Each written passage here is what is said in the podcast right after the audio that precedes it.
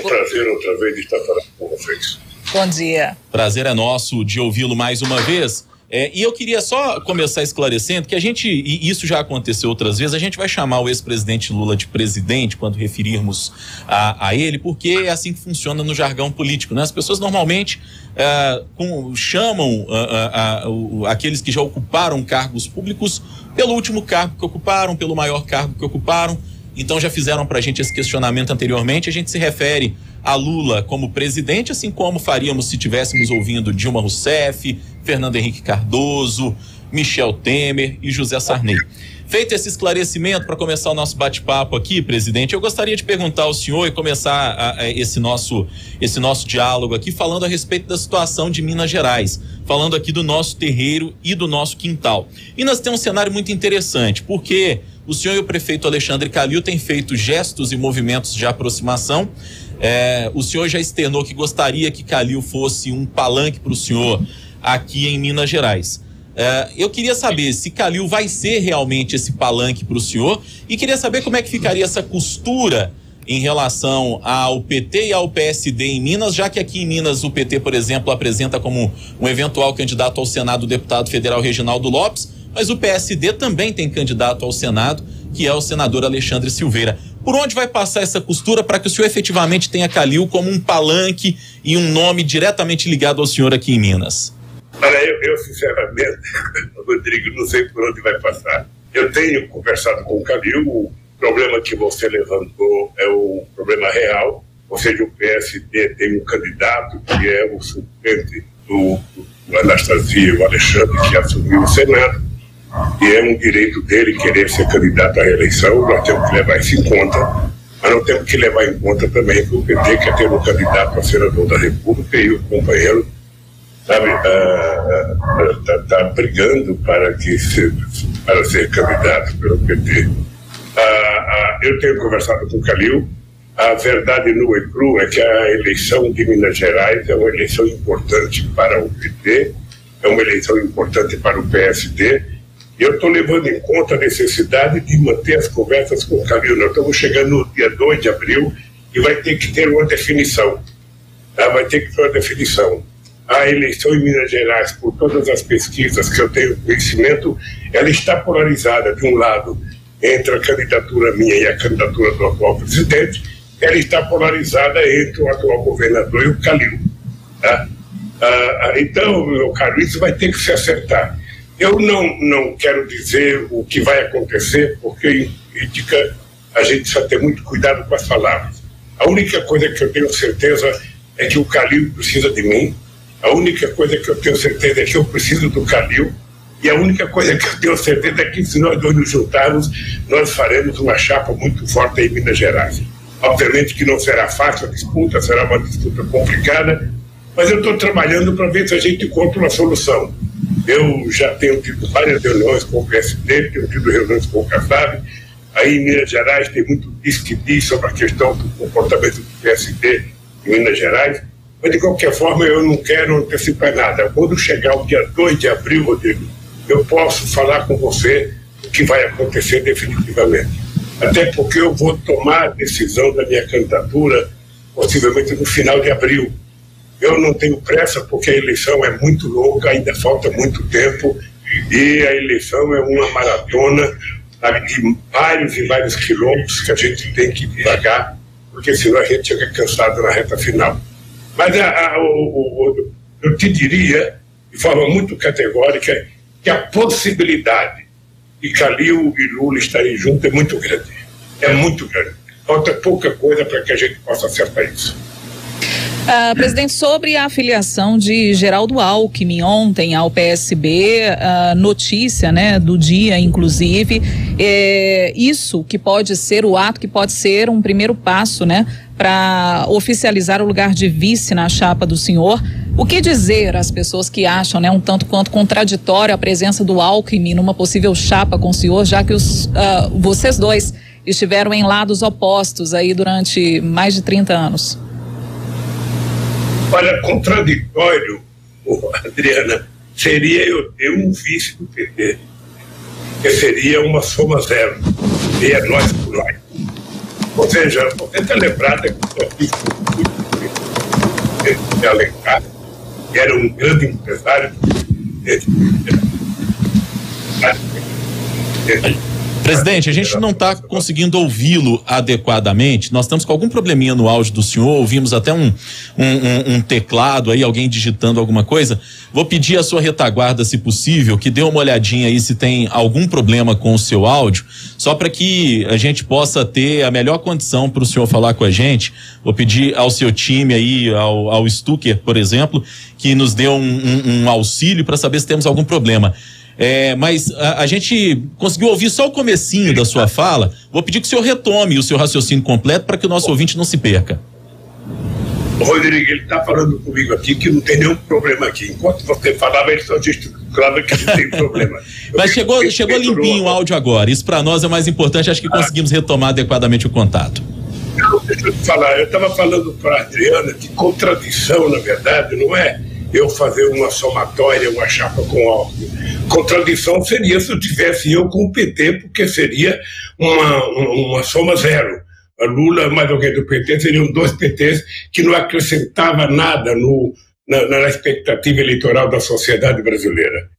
Ora, o, o dado concreto, eu já tive o Zé Alencar de vice, uma pessoa que eu não conhecia, uma pessoa que eu não quis nem participar da festa de 50 anos, e depois eu resolvi ir, e lá fui convencido que o Zé Alencar seria meu vice, e tive o prazer de conviver com uma das pessoas mais extraordinárias que eu conheci na vida. Quisera Deus que todo presidente da República no mundo tivesse um vice da qualidade do Zé Alencar, da ética, da competência, da capacidade de persuasão, sabe, da capacidade de entendimento da vida política na diversidade. Então, veja, o Alckmin foi meu adversário em 2006. Foi meu adversário, foi adversário da Dilma também, ou seja, isso não é, não é problema. Ou seja, porque nós estamos, na verdade, tentando construir uma proposta, sabe, de reconstrução do Brasil. Uma proposta que leve em conta a necessidade de começar a pensar num modelo de desenvolvimento que leve em conta o desenvolvimento regional, dentro de cada estado, o que, é necessário, o que, que é preciso fazer, dentro do Estado a gente vê o que, é possível fazer em cada região dentro do Estado, para que a gente discuta um novo modelo de desenvolvimento que leve em conta essa realidade loucura da chamada indústria digital, da indústria de dados, ou seja, que tem milhões de brasileiros trabalhando em aplicativos e ganhando quase nada. Ou seja, quando, quando você tem um sistema sabe, que exige inteligência, que a capacidade, o povo é banido para um trabalho sabe, eu, eu diria desqualificado, porque muita gente está trabalhando com aplicativo, entregando comida, trabalhando de Uber, muita gente está trabalhando em casa, às vezes ganhando menos do que ganhava se estivesse trabalhando no seu local de trabalho. Então, a, a, a minha, a minha, a minha a junção possível, porque ainda não foi oficializada, porque o PSB tem que procurar o PT e agora os dois partidos têm que se entender, é na perspectiva de que nós temos consciência de que é preciso recuperar o Brasil. O Brasil está destruído.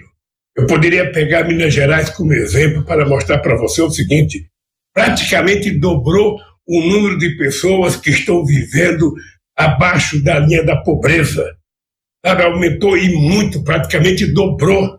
Eu posso dizer para você que dobrou o número de pessoas que vivem hoje, sabe, na miséria absoluta em Minas Gerais, pessoas morando na rua, pessoas dormindo na sarjeta a, a, queda de rendimento do trabalhador brasileiro caiu muito nesses últimos tempos, sabe? E, e, e, nós então temos condições de recuperar isso. Eu tenho dito para todo mundo em todas as entrevistas que a solução do problema do Brasil passa por incluir o pobre no orçamento do Estado, no orçamento da União e no orçamento da Prefeitura. Enquanto a gente não se der conta, sabe, que o pobre tem que ser a solução desse problema, e para ele ser a solução, nós temos que incluí-lo na economia, incluí-lo no mercado, torná-lo trabalhador e, ao mesmo tempo, torná-lo consumidor, porque quando tiver dinheiro circulando e rodando na sociedade, um pouquinho no bolso de todo mundo, a economia vai dar um salto de qualidade, vai surgir indústria, vai surgir um crescimento no setor de serviços, no setor de comércio.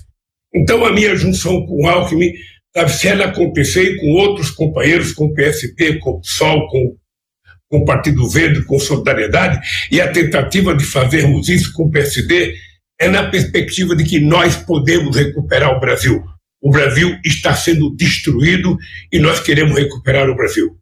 Fazer o Brasil voltar a ser alegre, fazer o Brasil voltar a acreditar no futuro, fazer as pessoas sonharem, acordar e tornar seu sonho realidade. É isso que nós queremos fazer. Por exemplo, agora mesmo em Minas Gerais, quando a gente fica pensando, vou dar um exemplo para vocês. O metrô, quando o Bolsonaro entrou no governo, o metrô era um, um real e oitenta centavos. Agora o metrô é quatro e cinquenta. Ou seja, o salário do povo não teve o mesmo aumento. O salário do povo não teve o mesmo crescimento. O número de geração de emprego não teve o mesmo crescimento.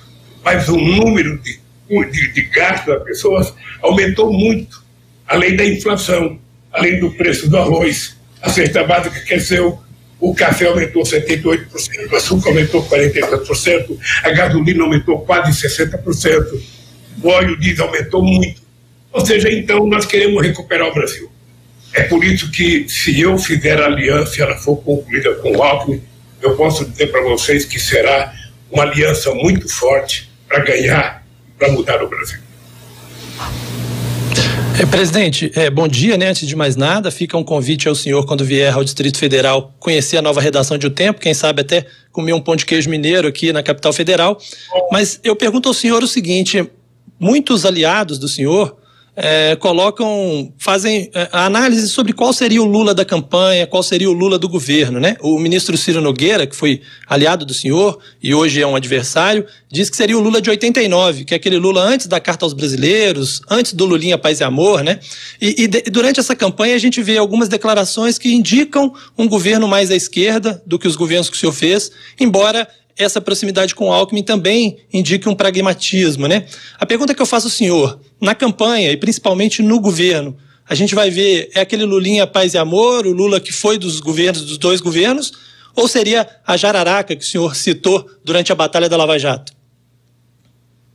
Ô, ô Ricardo, eu, eu acho muito engraçado as pessoas tendo uma preocupação que Lula eu sou sabe, em, em 2022. Obviamente que eu não posso voltar a ser o Lula de 89, porque eu estou algumas décadas mais velho, mas eu também estou algumas décadas mais experiente, mais sabido, mais calejado, tive a experiência de ver tudo o que aconteceu nesse país e tive a experiência de oito anos de governo muito bem sucedida.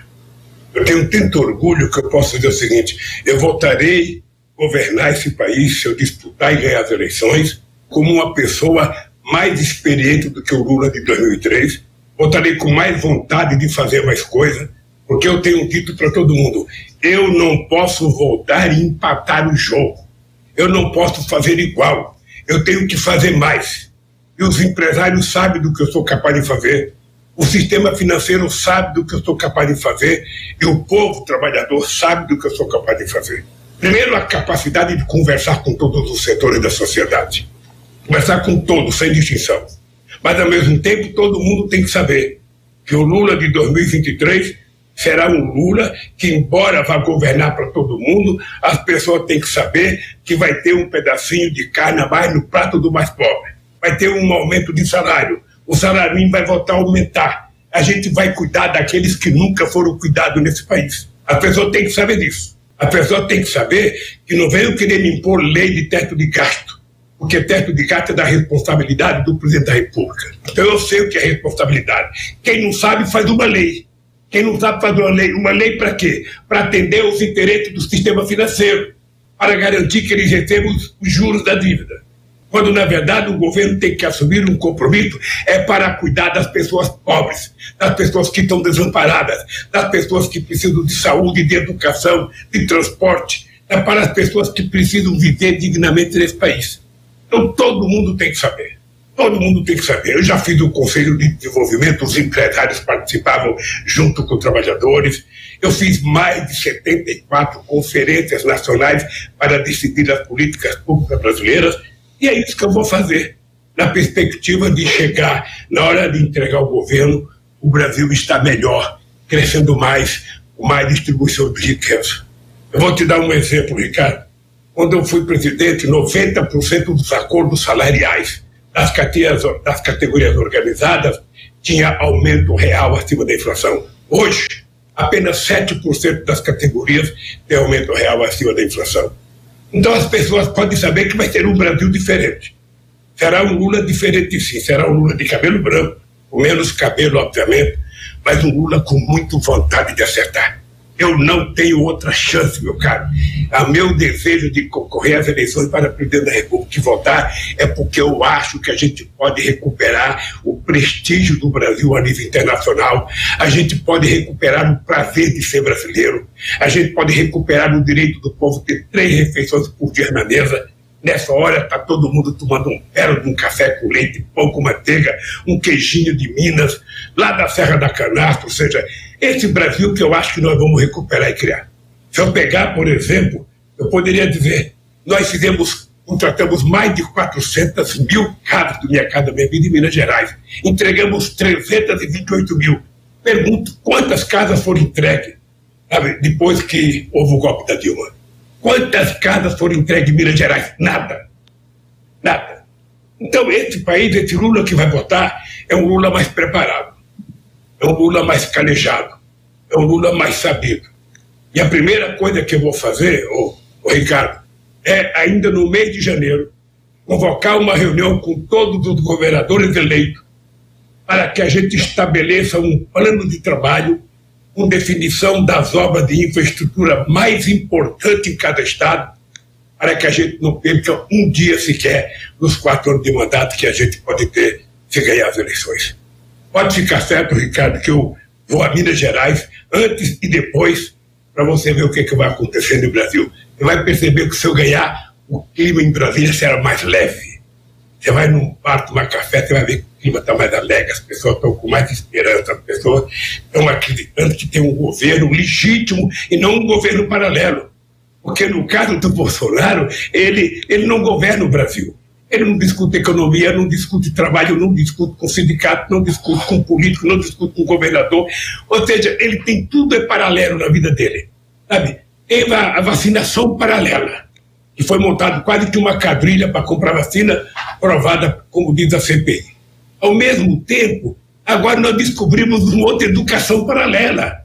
A educação está muito ruim, mas ele tem sabe, a educação paralela dele dirigido com fins específicos para alguns setores de igrejas. Ou seja, o que demonstra que esse homem não está preparado, não esteve preparado e não pode continuar governando o Brasil.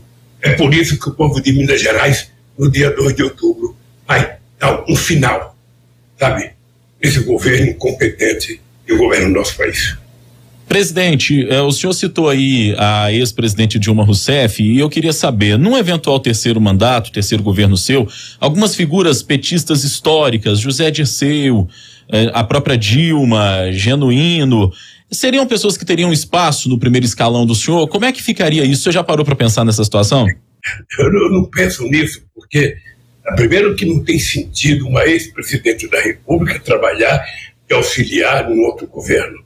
Sabe, eu tenho um profundo respeito pela Dilma. A Dilma tem uma competência técnica extraordinária, sabe? Mas eu acho que, sabe, tem muita gente que surgiu depois que nós governamos esse país. Tem muita gente nova e tem muita gente que nós vamos colocar, sabe? E essas pessoas que têm experiência pode, pode me ajudar dando um palpite, pode me ajudar conversando, pode me ajudar, sabe? Às vezes, às vezes as pessoas podem me ajudar não fazendo nada porque nós vamos fazer um governo, sabe, muito, muito baseado nas necessidades básicas do povo, com a gente nova que está participando do processo da campanha. Eu acho que essas pessoas continuam tendo muito valor para mim. Todos eles são meus amigos, que eu tenho profundo respeito, profundo respeito, sabe? E, e, e, e obviamente que eles não vão repetir a passagem dele pelo governo não há necessidade. Eu poderia te dizer se eu conheço as personalidades que você citou. Nenhum deles aceitaria. Eu vou te antecipar. Nenhum deles aceitaria participar, porque eles sabem, sabe, da importância que eu tenho de fazer, sabe, um governo, sabe, ousado para o período 2023-2026. Ô, ô, presidente, é, deixa, deixa eu só fazer um questionamento. Você disse que não faz sentido uma ex-presidente é, trabalhar num, num, num, outro governo, mas o senhor chegou a ser anunciado como ministro da ex-presidente Dilma naquela reta final do governo dela. Por que então? Deixa eu lhe contar, quando eu fui convidado pela Dilma, eu disse para Dilma que um palácio não cabe dois presidentes. Eu tentei, fiquei até uma hora da manhã conversando com a Dilma, mostrando para ela da, da ineficácia de tentar levar um ex-presidente para dentro do palácio. Seria um incômodo para ela e seria um incômodo para mim. Sabe? É que a situação estava muito difícil, o ministro Jacques Wagner, o ministro Ricardo Bezuino acharam que eu deveria aceitar, sabe? Mas depois não deu certo. Mas eu, eu entendo que não deva participar. Eu entendo. Sabe? Eu, eu, eu tentei convencer, um dia você pode entrevistar a Dilma e conversar com a Dilma. Eu não queria por conta disso, porque um palácio não cabe dois presidentes. Sabe, um palácio não cabe dois reis, não cabe duas rainhas, sabe? A prefeitura não cabe dois prefeitos. Então era isso, eu tenho clareza disso. Eu tenho clareza disso. Presidente, é, hoje a gente vê um cenário eleitoral muito polarizado, né, entre o, o presidente Jair Bolsonaro e o senhor. Uh, Bolsonaro seria o melhor adversário que o senhor poderia ter? Ele é o melhor adversário ou não? E essa polarização, o senhor considera algo bom ou algo prejudicial? Adriana, essa palavra polarização, eu não sei quem foi o gênio que inventou ela como uma coisa problemática. A polarização, ela existe em qualquer país do mundo quando tem disputa entre duas pessoas. A polarização entre Atlético Mineiro e Cruzeiro é muito forte. Mesmo a América estando crescendo, o que a gente percebe é que a polarização histórica é entre Cruzeiro e Atlético Mineiro, entre Corinthians e Palmeiras, entre Flamengo e Vasco, entre PT e PSDB. A polarização histórica desse país foi entre PT e PSDB, nós polarizamos, na verdade, em 94 com Fernando Henrique Cardoso, em 98 com Fernando Henrique Cardoso, em, em 2002 com o Serra, em 2006 com o Alckmin, em 2010 com o Serra, em 2014 com o Aécio. A polarização histórica do Brasil foi entre PT e PSDB. Acontece que o PSDB sabe, teve problemas e ficou um partido sabe, fragilizado, e que está tá muito diferente daquele PSDB sabe, histórico que nós conhecemos. Então houve uma polarização, que era uma polarização política digna, decente, não tinha ódio, não tinha fake news, não tinha mentira. Nós agora estamos disputando com um cidadão que, segundo a imprensa, conta oito mentiras por dia. Um cidadão que não gosta de educação, que não gosta de universidade, que não gosta de negro, que não gosta de sindicato, que não gosta de tratar dos problemas das mulheres. Ou seja, um cidadão que a única coisa que ele gosta é de fazer passeio de motocicleta sabe, fazer passeio de, passeio de motocicleta. Um cidadão que nunca visitou alguém que morreu por conta, um parente de alguém que morreu por conta do Covid. Sabe? Então, essa polarização, ela existe, eu não escolho adversário. A verdade é que o presidente tem uma força política considerável, ele está mantendo essa força política, e a verdade é que o PT é muito importante na política nacional. Eu fui o segundo em 89, o segundo em 94, o segundo em 98, o primeiro em 2002, o primeiro em 2006, o primeiro em 2010, o primeiro em 2014 e o segundo em 2018, com toda a guerra feita contra nós. Então, essa polarização, se ela se der, se ela chegar assim, até o final de, de, de, de setembro, quando chegar no dia 2 de outubro, eu tenho certeza que o povo brasileiro vai dar um golpe na democracia, vai dar um golpe no fascismo e vai restabelecer a democracia no Brasil. Eu estou convencido disso. Eu acompanho as pesquisas em Minas Gerais, eu acho que a situação está muito boa em Minas Gerais. E a situação do presidente está muito ruim. Ele vai ter que fazer um esforço muito grande para ver se ele tem condições de participar em Minas Gerais. Desculpa, porque ele tem pouco voto em Minas Gerais. Até porque fez muito menos do que prometeu durante a campanha. Eu poderia pegar para você e dizer para você que a, a, a, o governo dele, Minas Gerais, fez bem menos do que ele prometeu durante a campanha. E aí a gente vai poder trabalhar no governo de Minas Gerais, a gente vai trabalhar aquilo que foi feito no nosso governo. E no nosso governo foi feito muita coisa, mas muita coisa, muita coisa que foi feita no nosso governo. E qualquer deputado federal tem que foi feito, qualquer deputado estadual. E vocês, jornalistas, certamente têm no arquivo de vocês cada obra que o PT fez no seu governo. E eu olho para vocês aqui, olhar diretamente para a Câmara e dizer uma coisa para vocês. Nunca antes na história do Brasil um governo investiu tanto em Minas Gerais como o nosso governo investiu. Eu tenho certeza que nunca na história do Brasil um governo investiu tanto em Minas Gerais como nós investimos em Minas Gerais. E é isso que a gente tem que fazer, governar com parceria com os governadores. Então, se o Bolsonaro chegar lá, nós vamos disputar com o Bolsonaro. Se não for Bolsonaro, nós vamos disputar com outro, sempre respeitando a decisão do povo. A hora que fechar a urna e a hora que anunciar o resultado, quem ganhou é presidente da República, toma posse e tem que governar. Presidente, o senhor destacou né, que não, não se importa com a polarização propriamente dita, mas no entorno das campanhas, das duas campanhas, a gente vê um, uma tensão muito grande do ponto de vista de segurança, né, de riscos e tal, por ser uma eleição com muito, com muito ódio envolvido, vamos dizer assim, mais tensa do que outras. O senhor considera essa campanha, né? A gente ouviu isso, inclusive, de um deputado petista que esteve com a gente aqui, um deputado bolsonarista disse o mesmo, da preocupação com um atentado, algo assim. O senhor considera essa eleição mais perigosa do que outras que o senhor participou? Não, na verdade, na verdade ela pode ser perigosa porque o candidato adversário é anormal. O conceito dele de democracia é um conceito muito confuso. Ah, ah, eu já disputei eleições desde 89, oh, Ricardo, desde 89. Eu nunca tive problema. Nós tivemos um problema em Caxias do Sul, quando o Collor foi candidato a presidente, e tivemos um problema em Governador Valadares, naquela ponte que sai do aeroporto, sabe, uma, uma, uma, uma, uma, uma, uma pequena ponte de, de, de, de, de pessoas, ou seja, uh, e, e tacar uma pedra no carro. Foi os únicos problemas que eu tive em campanha política. Nunca tive nenhum problema. E espero não ter. Eu espero que o povo não acredite mentira. Eu espero que o povo efetivamente analise a realidade do país. Eu quero que o povo tenha maturidade ao votar para deputado e senador. É preciso escolher as pessoas capazes de, no Congresso Nacional, votar de acordo com os interesses do povo. Sabe, então, eu, eu estou convencido da minha parte. Tem muita gente assustada. Você tem razão, Ricardo. Tem muita gente, ah, vai ter violência, vai ter violência, precisa tomar cuidado.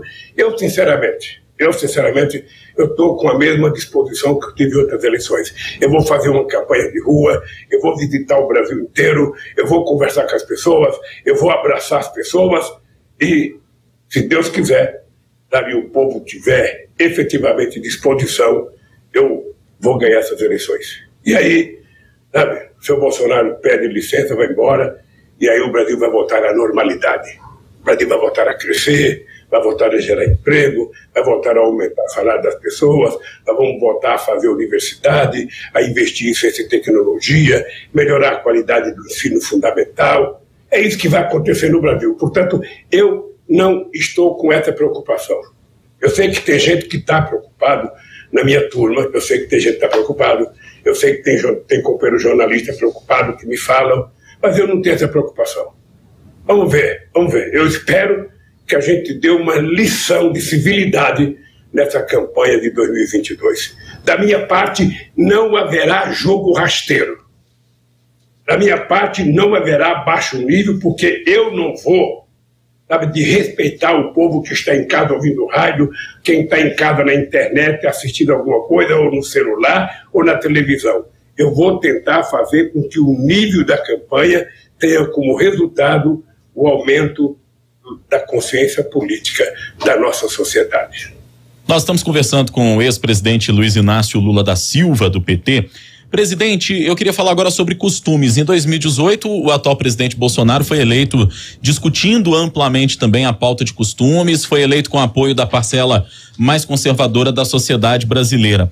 Nos anos do PT, algumas pautas chamadas progressistas, que foram aprovadas até em alguns países da América Latina, eu cito a legalização do aborto, é, cito a legalização da maconha, eutanásia, como no caso da Colômbia, mais direitos de gêneros algumas dessas pautas não foram adiante. No eventual terceiro governo Lula, ele vai ser mais progressista nesse sentido, falando da pauta de costumes, ou é, o senhor vai equilibrar para não entrar em choque com essa parcela, como eu disse, mais conservadora da sociedade?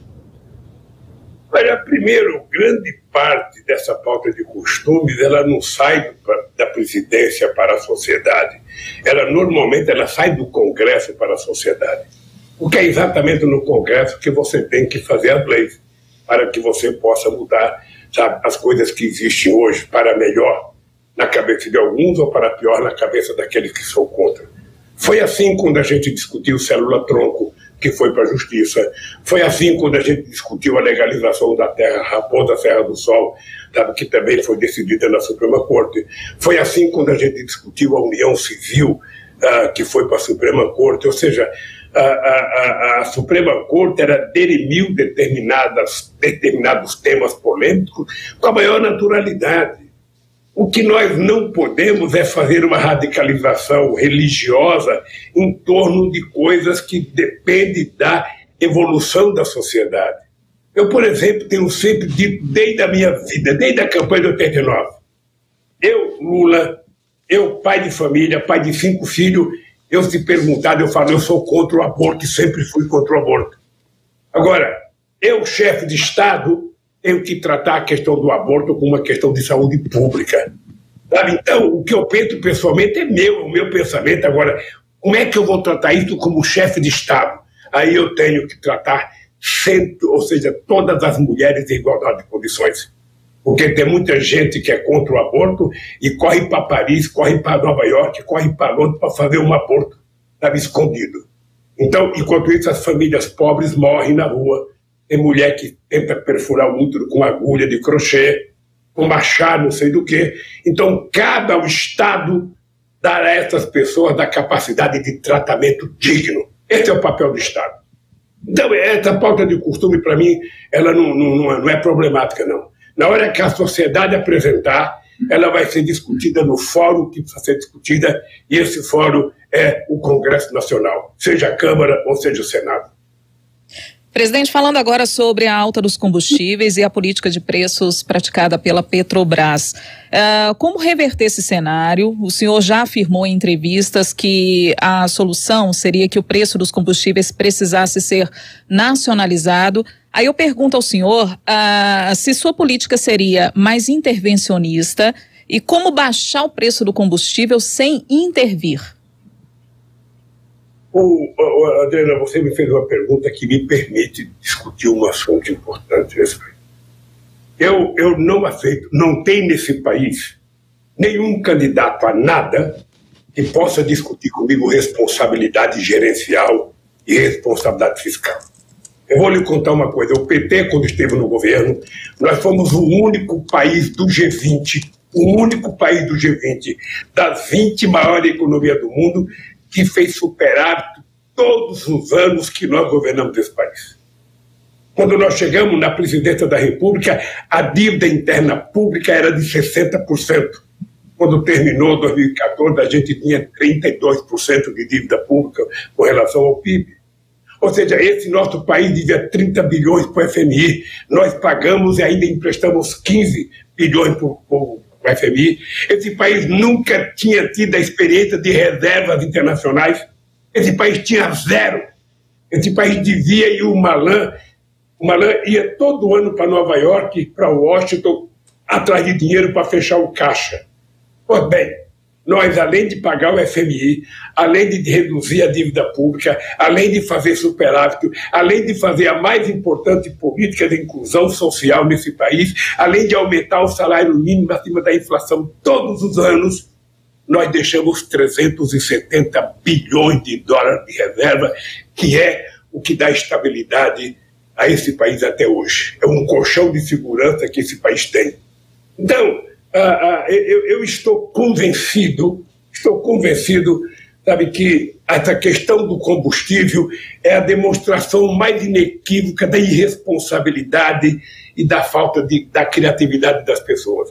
O Brasil hoje é autossuficiente na produção de petróleo.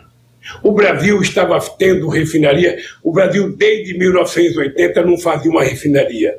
Nós começamos a tentar fazer uma refinaria no Ceará, uma refinaria no Maranhão, uma refinaria em Clara Camarão, que foi inaugurada no Rio Grande do Norte, que era uma, uma refinaria para refinar querosene para avião. Nós fizemos a refinaria Abreu e Lima de Pernambuco, estávamos fazendo o compêndio no Rio de Janeiro, que eles paralisaram. Ora, esse Brasil hoje, esse Brasil hoje não consegue refinar toda a gasolina que nós precisamos, porque o governo parou a refinaria. Esse país hoje destruiu a BR e, por conta disso, tem 392 empresas importando gasolina dos Estados Unidos da América do Norte, importando em dólar e precificando em dólar para nós. O Brasil, que é autossuficiente em petróleo, o Brasil não tem que exportar óleo cru para comprar derivados. O Brasil precisaria refinar o seu petróleo, exportar o excedente e a gente não ter que estar tá pagando o preço em dólar. A gente teria que estar tá pagando o preço em real. Além disso, o Brasil tem etanol, o Brasil tem uh, diesel e o Brasil pode efetivamente, sabe, fazer uma discussão de inovação de combustível para o Brasil. O Brasil pode usar mais etanol, o Brasil pode usar mais biodiesel. A gente não tem que estar pagando preço em dólar. É por isso que eu disse que se a gente ganhar o governo, a gente vai abrasileirar os preços do combustível nesse país. Você está lembrado que quando nós estávamos na presidência, para fazer sonda e para fazer plataforma, a gente estabelecia que tinha que ter 65% ou 70% de componentes nacionais, porque a gente queria criar uma indústria nacional para que a gente pudesse efetivamente ser um país mais forte industrializado. Desmontaram tudo isso. Desmontaram tudo isso para quê? Ah, não, se tiver mais empresa vai ter competitividade, o preço vai ter mais barato. Cadê o preço mais barato? Cadê o preço mais barato? Agora o Bolsonaro pegou o metrô com 1,80, levou a 4,50 e agora estão falando em privatizar o metrô de Belo Horizonte. Por quê? Porque vai ter mais barato? Não vai ser mais barato. Vai ser mais caro. Porque o empresário que comprar vai querer ter lucro e não vai sequer querer empatar ou ganhar pouco. Então é preciso parar com essa bobagem, sabe, de jogar no lixo a soberania de um país do tamanho do Brasil. O Brasil pode ter gás mais barato. O gás chegou aí em Minas Gerais a 112 reais. Tem gente pagando 130, tem gente pagando 150. Nos oito anos do meu mandato na presidência, não teve aumento de gás para o povo. Olha, que, que, que falta de respeito que é essa? Ou seja, a Petrobras é uma empresa brasileira, o petróleo está no solo brasileiro, a plataforma somos nós que fazemos, a sonda somos nós que fazemos, quem recebe o irreal é o trabalhador que vai tirar o petróleo de lá, depois o que vai refinar. Por que, que a gente tem que cobrar em dólar? E o presidente falar, se eu pudesse, eu dava murro na mesa. Não precisa dar murro na mesa. Quem dá murro na mesa é ignorante que não tem argumento. Um presidente da República, de dar burro na mesa, ele reúne o Conselho da Petrobras, reúne o Conselho Nacional de Política Energética e discute o preço das coisas. Desde a, desde a luz elétrica, o preço do gás, o preço do diesel, o preço do petróleo. Acho que ele nem sabe que existe o Conselho Nacional de Política Energética, por isso que ele não reúne. Então, esse país está desgovernado. Por isso é que o preço da gasolina está. O coitado do motorista, caminhoneiro, que pega um frete, às vezes, mal dá para pagar o, o gasto do pneu do caminhão, sabe? e tem que pagar pedágio, tem que pagar o diesel preço de ouro, tem que pagar gasolina preço de ouro, ou seja, e no fim do mês leva para cá do quê? Nada. Então, oh, oh, oh, gente, o governo existe para tentar solucionar os problemas do povo e não para criar problemas para o povo. É por isso que eu digo sempre: esperem porque se a gente ganhar as eleições, a gente vai abrasileirar os preços da Petrobras. Presidente, o senhor nos últimos anos enfrentou uma longa batalha judicial, né? Senhor o Ministério Público apresentou várias denúncias, numa delas específica, o senhor chegou a ser condenado em algumas instâncias, depois o STF anulou essa condenação, outros processos foram arquivados, e agora, nessa última semana, o senhor, inclusive, ganhou um processo de indenização aí é, contra o Deltan Dallagnol, né, o procurador da Lava Jato. A Lava Jato para o senhor agora é uma página virada ou o senhor pretende ainda fazer alguma ação, alguma coisa, tentar algum tipo de reparação ou ainda algum tipo de enfrentamento com a Lava Jato? Ô, ô, Ricardo, você sabe o que que eu tenho pena? Falando com você, como um jornalista responsável que vive aí em Brasília, eu tenho pena porque esses moleques que criaram a Força Tarefa em Curitiba, eles não só me prejudicaram, como eles prejudicaram a imagem do Ministério Público, que é uma instituição da qual eu e os brasileiros têm que ter o mais profundo respeito. Eles tentaram quase que destruir a Polícia Federal, que também teve delegados irresponsáveis, e teve um juiz irresponsável como um cidadão que eu não vou dizer o nome dele. Essa gente quase destruiu as instituições que nós criamos para dar garantia e fortalecer a democracia no nosso país. E eu fico muito triste porque eles não se deram conta disso. Era um bando de messiânicos que contavam mentiras e a imprensa divulgava fartamente as mentiras que eles contavam como se fosse verdade. É isso que é triste. É isso que é pobre nesse país, de você ver as pessoas não questionarem. O Ministério Público é tão sério, ele é tão importante para o Brasil, que quando eles fizerem uma denúncia, eles têm que ter prova. Eles não podem criar manchete de jornais e depois absolver as pessoas e ninguém é responsável por nada.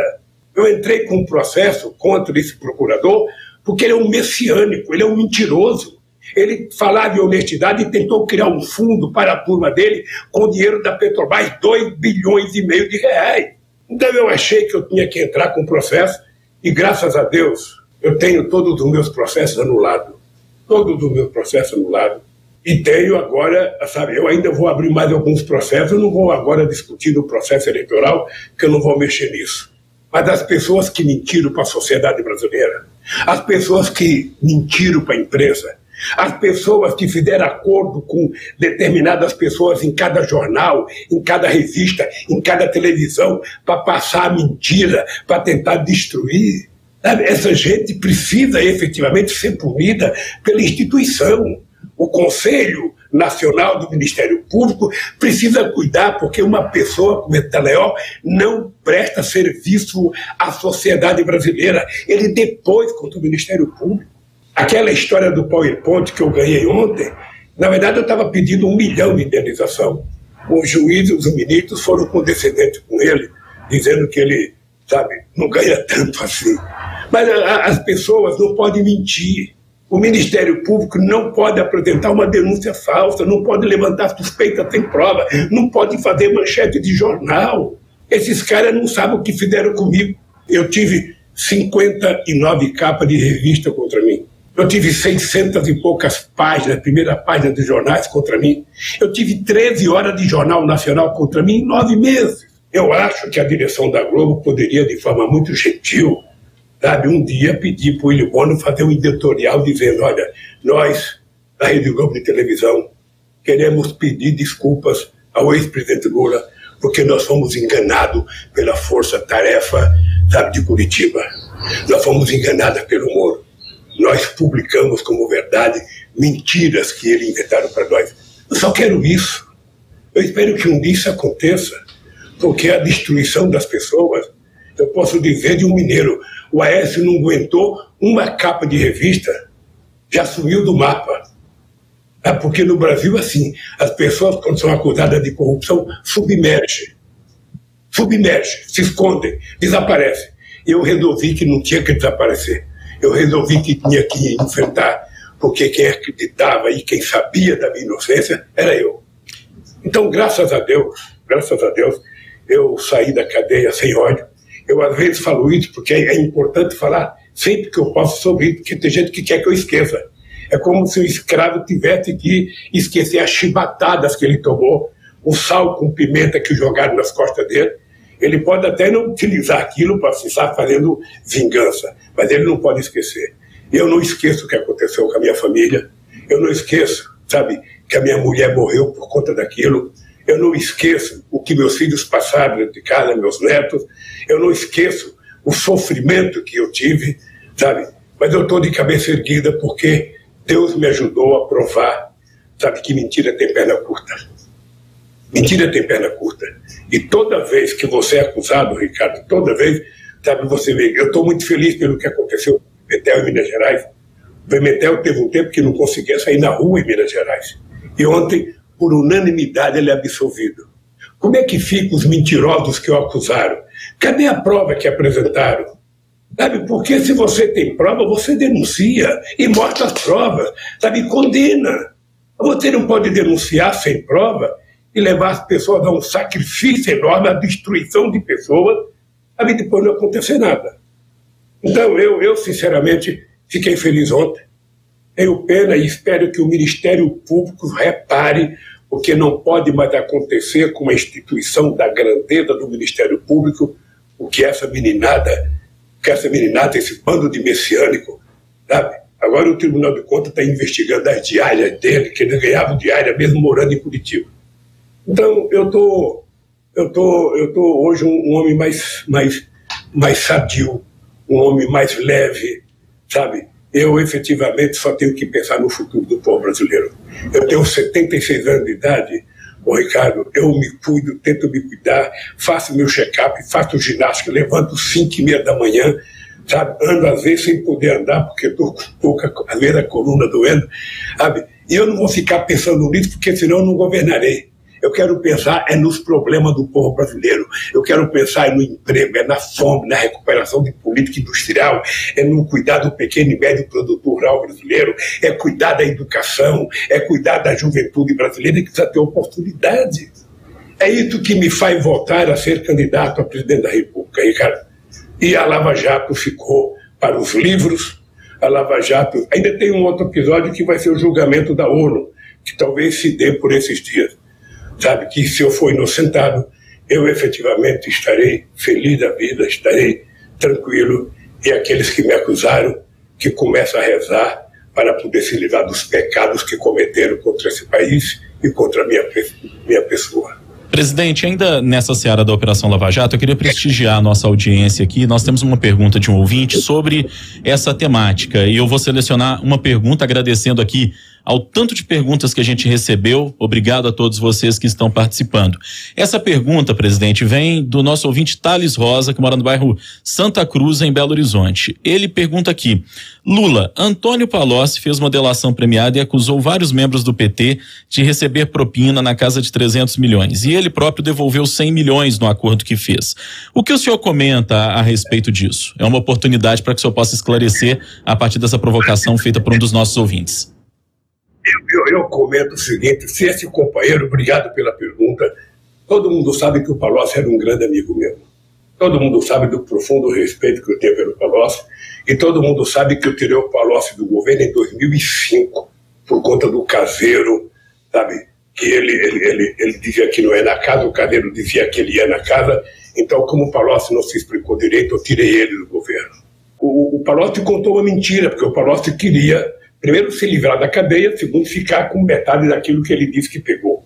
A delação do Palocci não foi homologada pelo Ministério Público. A delação do Palocci foi feita por um delegado, porque esse delegado utilizava o Palocci contra testemunha, porque eu estou processando esse delegado. Eu estou processando esse delegado pelas mentiras que ele contou também. Esse delegado tentou utilizar o Palocci como testemunha e passou a utilizar o Palocci. E o Moro, da forma mais irresponsável do mundo, utilizou um depoimento que não tinha nenhuma validade, uma delação que foi uma montagem para tentar criminalizar o, Lula, ele utilizou para eleger o Bolsonaro. Isso já está público, isso já está provado. Isso já é uma coisa de domínio público. Então, o que eu acho é o seguinte, meu caro: se você tem uma empresa pública sabe, e você descobre que alguém daquela empresa pública roubou, o que, que você faz? Você julga aquela pessoa, investiga aquela pessoa, você condena aquela pessoa, mas você não destrói a empresa. Ou seja, se você tem dentro de um pé, se você tem num pé de goiaba, num pé de laranja, uma goiaba bichada, você não corta o pé, você só tira aquela goiaba e joga ela fora. Olha, se alguém na Petrobras, ou alguém no Banco do Brasil, ou alguém na Eletrobras roubou, pega aquele alguém que roubou, investiga, pune e condena. Eu vou caso de condenar. O que não pode fazer é o que fizeram o companheiro que fez a pergunta. Eu vou dizer para você uma coisa séria. Aquela brincadeira da Lava Jato, ela fez com que 4 milhões e 400 mil trabalhadores nesse país perdessem emprego. Ela fez com que 270 bilhões de reais deixassem de ser investidos. Ela fez com que 58 bilhões de reais deixassem de ser arrecadados pelo governo. Quando, na verdade, ah, encontrou um culpado, alguém roubou na Petrobras, puna. Puna e condena quantos anos de cadeia merecer. Porque, companheiro, o governo que mais criou instrumento de fiscalização foi o PT. O que mais criou instrumento para fiscalizar a denúncia foi o PT. Pode perguntar para o Ministério Público, pode perguntar para o delegado da Polícia Federal. Por que, que não aparece denúncia de governo em alguns governos? Porque é o seguinte: se você jogar embaixo do tapete, cadê a investigação do Queiroz? Cadê a investigação da rachadinha? Cadê a investigação das vacinas do Pazuello e da quadrilha que foi montada? Nada é investigado. Se nada é investigado, não aparece corrupção. No caso do PT, tudo foi investigado. Tudo foi investigado. Não havia denúncia. Nós criamos a lei da transparência. A lei da transparência, qualquer jornalista, você, Ricardo, você, Rodrigo, pode, pode, poderia entrar e saber que papel higiênico a gente comprava no Palácio do Planalto. O que, que a gente comprava de comida. Hoje é tudo secreto. Hoje é tudo secreto. Você veja que ele transformou num, num sigilo tudo que o, o Pazuello fez por 100 anos. Então esse governo não investiga nada. Agora mesmo tem uma quadrilha na educação que você vira denúncia. Isso não é investigado. No meu governo era investigado. Eu dizia, só não será punido que foi inocente. Se alguém de qualquer setor, amigo ou inimigo, cometer erro, vai pagar. É assim que a gente faz. É assim, então, eu posso te dizer o seguinte: Palocci contou uma mentira porque a Lava Jato ela fez uma coisa muito importante para os ladrões. Ela resolveu deixar os ladrões ricos. Olha, você me conta uma coisinha, você denuncia o Lula, eu te dou liberdade e você vai gastar o seu dinheiro onde você quiser. Então tem muita gente fumando charuto em hotel de luxo. Tem muita gente na beira da praia fumando charuto, rindo da cara dos procuradores, sabe? E o povo brasileiro tem que saber, não tem um um, um, dos que era cuidado de ladrão preso.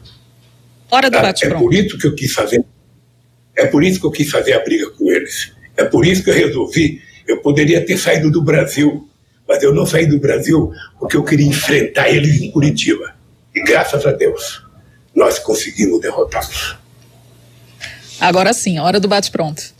No Café com Política. No Café com Política. Hora do bate-pronto.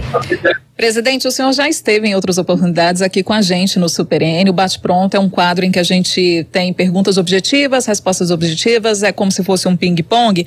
Só que hoje a gente vai fazer diferente, apenas com nomes de personalidades é, sobre os quais o senhor vai ter que opinar. Pode ser? É, eu, eu te confesso que eu tenho, eu tenho dificuldade de opinar nome de pessoas, porque é sempre muito difícil você fazer julgamento de pessoas. Mas vamos lá. Tem... Vamos ver. O que, é que o senhor vai responder então? Para começar, Jair Bolsonaro. Jair Bolsonaro é um psicopata que só política criado nesse Brasil virou presidente da República. Jamais eu imaginei que ele poderia ser presidente da República. Ciro Gomes.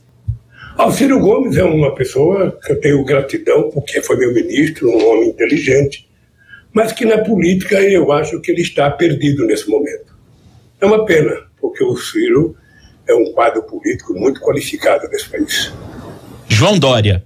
Eu não conheço o João Dória, não tenho relação com ele, uh, não me agrada como político, não me agrada como governador de São Paulo, tanto é que a rejeição, a rejeição dele em São Paulo é muito grande, mas eu não conheço, eu não posso fazer julgamento dele. Sérgio Moro. Não, não me fale dessa pessoa, porque essa é uma pessoa asquerosa, é o maior mentiroso que já passou pela história do Brasil, sabe, que conseguiu enganar 100% da imprensa, conseguiu enganar 100% da política, conseguiu enganar a sociedade. Ah, como mentira não dura a vida inteira, finalmente a casa caiu e ele virou essa coisa grotesca, sabe, que está se apresentando como candidato a presidente da República. André Janones. Olha, eu não conheço o André Janone, eu só vejo falar do André Janone. As pessoas de vez em quando me mostram um vídeo dele no supermercado. Eu acho uma figura interessante, é um jovem interessante, impetuoso, sabe? Está fazendo um trabalho que eu acho que está dando bom resultado para ele. Simone Tebet. Olha, eu, eu, eu, tinha mais amizade com o pai da Simone Tebet, sabe, que quando eu tomei posse foi o presidente da República. Eu não a conheço pessoalmente, eu não posso fazer um julgamento da Simone. Eu só vi a Simone Stepp quando eu fui no enterro do pai dela. Ela era prefeita de Três Lagoas, no Mato Grosso do Sul. Então eu não, posso fazer julgamento. Eduardo Leite. Poder... Perdão, interrompi o senhor, pode concluir seu raciocínio. Não, eu espero, espero um dia poder conhecer a, a Stebbit. Eu, eu não conheço o Eduardo Leite. Eu sei que é um jovem que foi prefeito de Pelotas, e é governador do Rio Grande do Sul. Só isso que eu sei dele. Geraldo Alckmin. O Alckmin ele foi vice-governador do Mário Cova desde, 2000, desde 1996, ou seja, foi vice até 2000, 2000 assumiu o governo, governou São Paulo quase cinco vezes, ou seja, é uma figura muito conhecida, e é uma figura com quem eu tive embate, mas ao mesmo tempo eu tive muita relação de respeito, porque ele foi sempre muito educado, sabe, quando, era, quando eu era presidente e quando ele era governador. Lula por Lula. Ah, eu, eu acho que eu não posso, não posso me analisar. Eu, eu só posso dizer para vocês que eu sou um homem que tem uma causa. E essa causa me dá vida. E essa causa é tentar melhorar a vida desse país, a vida do povo brasileiro. Sabe, porque eu sei o que é eu sei o que é o sofrimento. Eu, quando vejo uma pessoa na rua, eu sei o que essa pessoa está passando. Quando eu vejo uma mulher com criança numa calçada pedindo esmola, eu sei o que ela está passando. Então, é essa causa que me move na política. Por isso que eu estou dizendo para vocês que eu vou viver até 120 anos, porque a ciência diz que o cara que já vai ver 120 anos já nasceu, e eu acho que pode ser eu. Então, estou me preparando para essa vida longa que eu espero ter, porque a vida é o dom mais importante que Deus nos deu. No Café com Político de hoje, conversamos com o ex-presidente da República, Luiz Inácio Lula da Silva, do PT, ele que deve lançar oficialmente a pré-candidatura dele à presidência no mês de abril. Presidente, obrigada mais uma vez, tá? Por ter nos atendido, por estar aqui no Café com Política. Uh, e espero nos falarmos em breve, né? Durante a campanha eleitoral.